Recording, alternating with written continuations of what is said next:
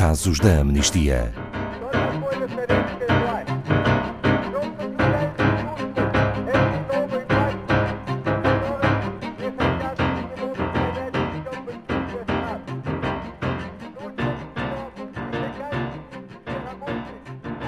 Boa tarde, casos de amnistia de regresso à Antena 2.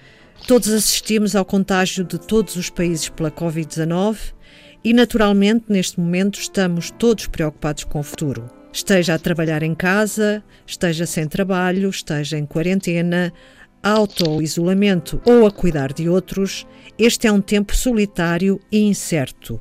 A vida pode parecer em espera, mas a luta pelos direitos humanos nunca para mesmo em tempos de pandemia. E tal como em muitos outros casos apresentados pela Amnistia Internacional, também aqui o nosso contributo é fundamental. Boa tarde, Pedro Neto, diretor da Amnistia Internacional Portugal, que hoje está connosco. Pedro Neto, mantém-se relevante falar de direitos humanos durante este período pandémico? Boa tarde, Ana Paula. É mais relevante do que nunca. Os direitos humanos são interdependentes e indivisíveis, não se separam. Portanto, não é possível falarmos do direito à saúde sem incluir todas as outras questões de direitos humanos, como a discriminação, o direito ao trabalho, o direito à proteção social, o direito à habitação, tão importante nestes tempos de isolamento social e confinamento, o direito a termos acesso à água potável, à eletricidade, ao saneamento, a tantas coisas que muitas vezes damos por adquirido e que nesta altura fazem muita falta. Os direitos humanos têm uma, uma importância que é fundamental no compromisso que assumirmos de cuidar uns dos outros e de nos mantermos unidos nesta fase, e por isso a Amnistia trabalhou e respondeu e tentou e foi contribuindo com várias soluções e propostas de caminhos para soluções que respeitem os direitos humanos. Pedro Neto, que ações destaca, por exemplo, em Portugal? Pedimos ao governo português, muito concretamente, que estabelecesse um comitê de monitorização de direitos humanos e apresentámos ao primeiro-ministro, enviámos uma carta com um documento onde estavam plasmados 10 princípios fundamentais de direitos humanos para que a resposta à pandemia seja sempre centrada nos direitos humanos. Desenvolvemos ainda um conjunto de ações e atividades para que todas as pessoas de qualquer idade, sozinhas, acompanhados ou acompanhadas, pudessem desenvolver enquanto estiverem socialmente isolados. Criámos também ainda uma petição para dar equipamentos de proteção individual a todos os profissionais da saúde, juntou mais de 3.500 assinaturas que já fizemos chegar ao governo português, nomeadamente ao primeiro-ministro, mas também aos ministérios e às direções que trabalham estas áreas da saúde muito mais de perto. Nesta petição, nós contamos até com vários testemunhos que nos foram chegando de profissionais de saúde, desde médicos, enfermeiros, auxiliares, todos aqueles que estão envolvidos nesta frente.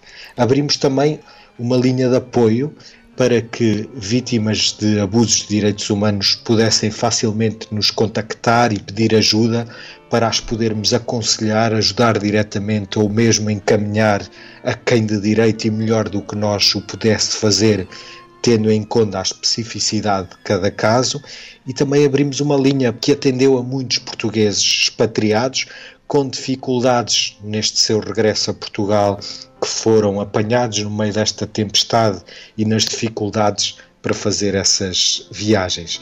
Nesta altura também tivemos muito presente o apoio às pessoas, aos grupos vulneráveis que já íamos acompanhando, mas que em situações de crise ficam sempre muito mais debilitadas, porque já em tempos normais lhes falta muito, nestes tempos de crise falta-lhes ainda muito mais. Pedro Neto, o trabalho da Amnistia Internacional permanece tão ou mais relevante? Eu creio que não é possível quantificar tudo aquilo que são os direitos humanos e que são, sobretudo, qualitativos. Mas nesta altura nós continuamos a trabalhar e ainda numa forma mais incansável, até com maior esforço, tendo esperança que algum tempo de descanso virá a seguir, porque também ele é importante para conseguirmos fazer o nosso trabalho bem feito. Nós, mesmo que afastados fisicamente, isto no nosso escritório em Portugal, porque também a nível internacional este, este trabalho à distância já é comum e por isso isso também nos ajudou a estes tempos novos.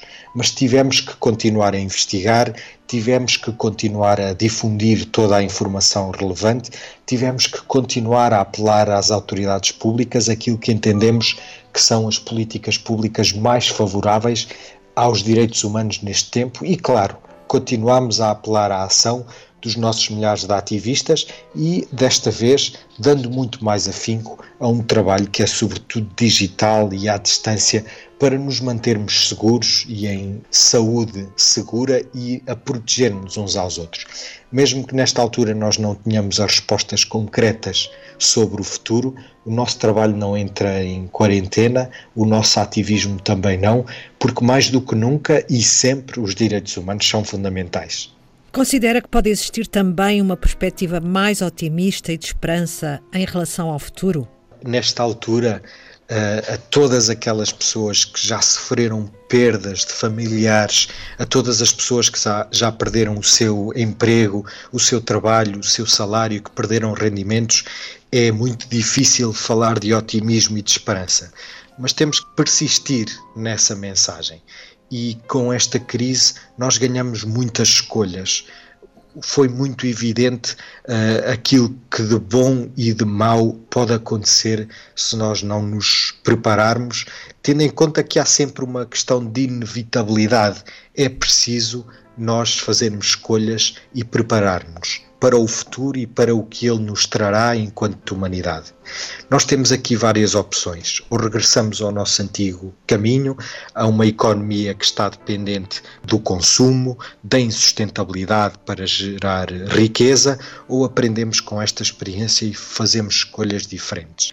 Esta crise abriu os olhos de muitas pessoas para as fragilidades das nossas sociedades podemos e devemos continuar a proteger as pessoas após a pandemia ter sido contida, podemos aproveitar e tomar medidas responsáveis em relação ao clima, à proteção laboral, ao apoio às empresas, que têm manifesta responsabilidade social e ética, à proteção dos sistemas de saúde, à proteção da educação e também de repensar a segurança social e a proteção àqueles que são os mais vulneráveis temos de aproveitar esta oportunidade.